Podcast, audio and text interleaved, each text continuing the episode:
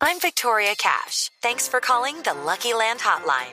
If you feel like you do the same thing every day, press 1. If you're ready to have some serious fun for the chance to redeem some serious prizes, press 2. We heard you loud and clear. So go to LuckyLandSlots.com right now and play over 100 social casino-style games for free. Get lucky today at LuckyLandSlots.com. Available to players in the U.S., excluding Washington and Michigan. No purchase necessary. VGW Group. Void prohibited by law. 18 plus. Terms and conditions apply. WhatsApp es ponerse al día y seguir liderando a todo el mundo que quiera. La nube blue. Arroba blue radio com. Síguenos en Twitter y conéctate con la información de la nube. Doble, vamos a hablar en este momento con Paco Arria- Arriagada. Arriagada. Ya lo dije bien.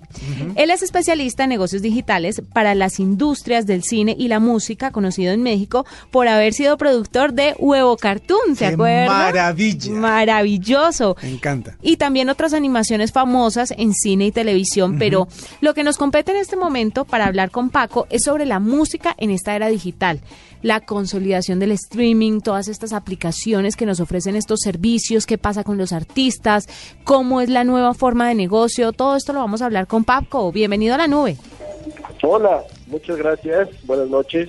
Gracias por recibirme. No, a usted, a usted por atender nuestra llamada, Paco. Y primero que todo, cuéntenos un poquito cuánto lleva en esto de los negocios digitales y, y sobre todo por los lados del, del cine y la música.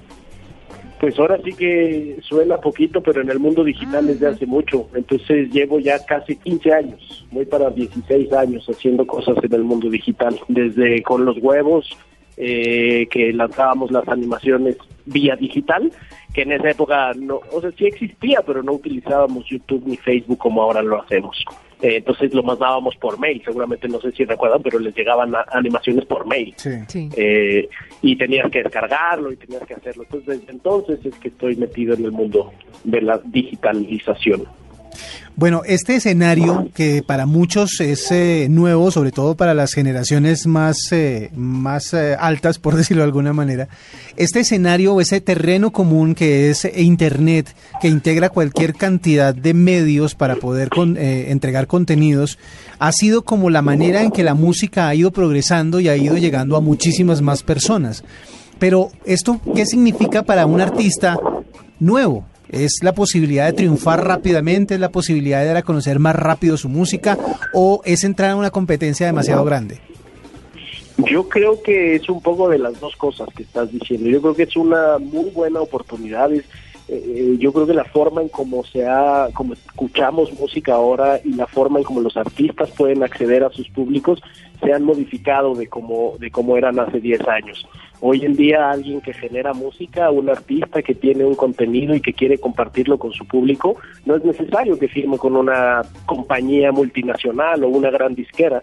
Eh, simplemente él puede ir y en el mundo digital y subir su, su contenido y ponerlo en las plataformas que la gente está escuchando en este momento. Entonces esa es una gran oportunidad y son herramientas que básicamente cualquier artista o cualquier creador tiene muy a la mano o relativamente a la mano eh, y eso le da oportunidades pues que antes no existían, ¿no? Y por el otro lado, la, competencia pues sí es, eh, es difícil y la competencia es cada día más vasta. Al, al haber más eh, oferta, pues igual la demanda también, la demanda crece. Y, eso pues pone en, en el reto de que los artistas no solo tienen ya que pensar en poder estar en el mundo digital, sino que ahora tienen que poder generar y, eh, comunidades y poder estar en relación y en cercanía con su público, ¿sabes?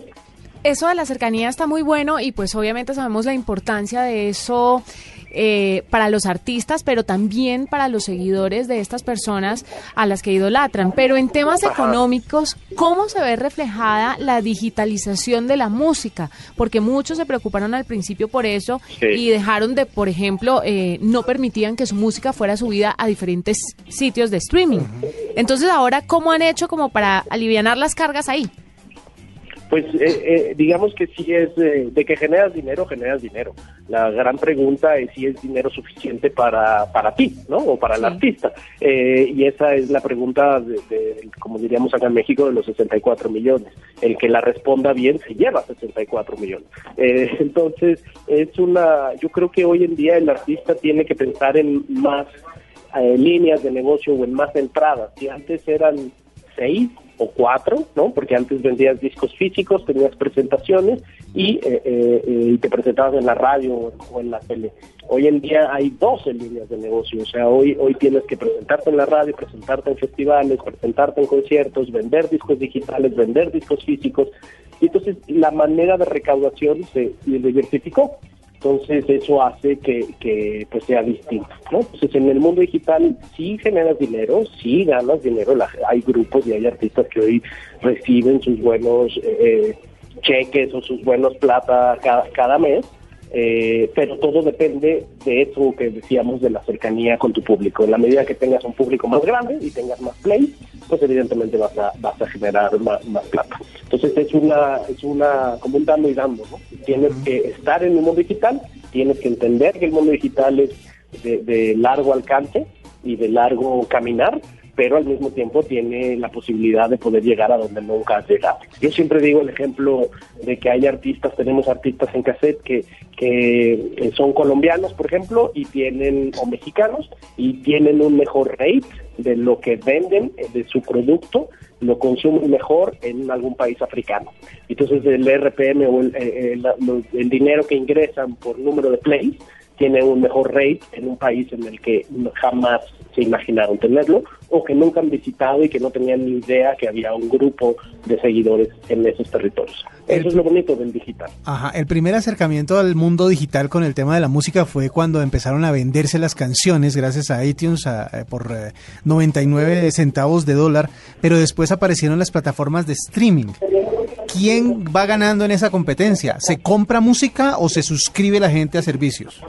No, sin duda ahora la suscripción es el asunto. Y ni siquiera eh, eh, es el asunto de, la utilización eh, que más usuarios tienen.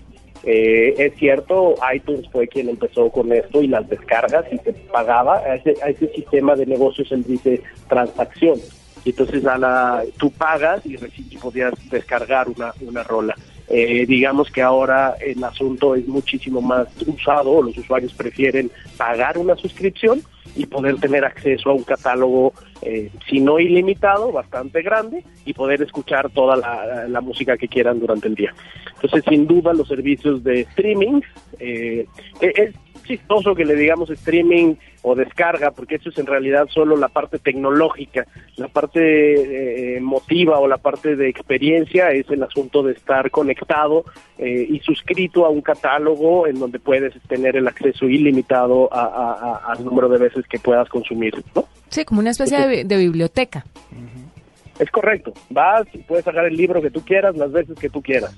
Eh, y ese libro no es solo, no hay uno solo, sino todos los usuarios de esa biblioteca pueden sacar ese mismo libro. Es que además es absurdo porque usted paga 99 centavos de dólar por una canción que en teoría le suena poquito, pero descargue 40 canciones, a ver cuánto le suma. Suma mucho y lo digo porque mi tarjeta de crédito alguna vez estuvo llena de Claramente, no, además el servicio el servicio de streaming es mucho más económico y de verdad que ofrece, además le ofrece a uno selecciones que no conocía y le muestra artistas por, o sea, todo este tema de las afinidades musicales que hacen estos servicios de streaming se vuelven muy interesantes para el usuario porque de verdad conocen otros mundos que jamás habrían podido conocer si no se los presenta, por ejemplo, en la radio. Exactamente. Entonces eso es muy interesante.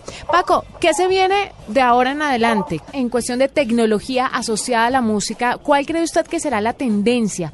Porque si bien empezábamos con los videos en YouTube, después llegar, llegó pues la descarga de música, ahora el servicio de streaming, ¿esto puede llegar a evolucionar en qué? ¿Tiene de pronto previsto algo usted como experto? Sí, yo creo que hay dos cosas, hay, hay tres temas que puedo para tratar de responder eso. El primero creería que eh, la experiencia del usuario empieza a tener cada día mayor importancia. Entonces, por eso también las suscripciones son tan importantes, porque eso le da un servicio de calidad al usuario. Entonces el usuario puede entrar y tener en su biblioteca personal o su audioteca personal cada vez. Entonces, en cuestiones tecnológicas, eh, eh, por el otro lado, la, carrera o hacia donde va, creo que va en un asunto de, calidad de audio, ¿no? En donde vas a poder tener audios HD o audios SD o vas a tener cada vez mejores formas de calidad. O va a haber audífonos que se oyen como vinilos y vas a tener audífonos que se oyen como cintas eh, de tres cuartos y cosas así. Eh, y hacia allá podría ir un asunto de, la tendencia tecnológica y por supuesto la conectividad con los otros instrumentos, o sea, con los otros mm. accesorios, que puedas ver eh, y escuchar en el mismo lugar, eh, que puedas escuchar entre, o puedas ver en 3D y escuchar en HD, hacia ella va la, carrera. Y por último, sí creo también que, que, o sea, ya hablamos de la experiencia del usuario, dos, la, esta cosa de la tecnología, y tres, eh, la conectividad. Eh, la, la, hora de, o los minutos en los que los usuarios están conectados al mundo del Internet, en donde cada día su calidad de vida eh, y su forma de vivir tiene mayor relación con aplicaciones o con sistemas de suscripción, o que pueden ir desde pedir comida por Internet o pedir el supermercado hasta comprar boletos de avión, hasta comprar vacaciones, hasta pagar la colegiatura de la universidad y por supuesto hasta todo el mundo del entretenimiento, ¿no? Eh, entonces, eh, eh, hacia allá, digamos que la digitalización va hacia una experiencia de la calidad de vida del usuario. Y para cerrar, ¿cómo se ve el tema de la radio en este mundo del streaming y digital? La radio que ha sido la reina de la comunicación de la música, ¿cómo o para dónde va después de este auge del streaming? Yo creo que eh, esa es la pregunta que todos los medios nos debemos de hacer. Eh, eh, yo creo que hoy en día ya no es un asunto de los alcances y la tecnología que podemos tener, o si tenemos una antena más larga y más grande que, que llega a más kilómetros, yo creo que ahora hay que preguntarse sobre el contenido, ahora hay que preguntarse sobre la curaduría de lo que estamos haciendo. Hay tal cantidad y producimos tal cantidad de contenido diario en el mundo digital que ah, hay que ayudar al usuario a, clarificarlo, a, clasificarlo, a explicarle qué es lo que le puede interesar, eh, a, decirle que esto puede ser algo que, que le guste. Eh, y eso es lo que creo que los medios tienen que empezar a buscar, tienen que empezar a ser unos curadores. Eh, sí, por supuesto, seguir generando contenido y sí, por supuesto, seguir eh, seleccionando, pero yo creo que nunca había sido tan importante la editorialización o la curaduría o la clasificación de los contenidos como hoy en día para los medios, porque si no el usuario se, se abruma de tanta información que puede recibir cada día. ¿sabes? Claro, él es Paco Arriagada, especialista en negocios digitales para las industrias del cine y la música, conocido en México por haber sido productor doble de Huevo Cartoon y otras animaciones famosas en cine y televisión. Muchas gracias por estar con nosotros. Fue un placer tenerlo, sobre todo para que nos hable sobre hacia dónde va la música en esta nueva era del Internet. Esta es Alternativa, arroba la nube blue.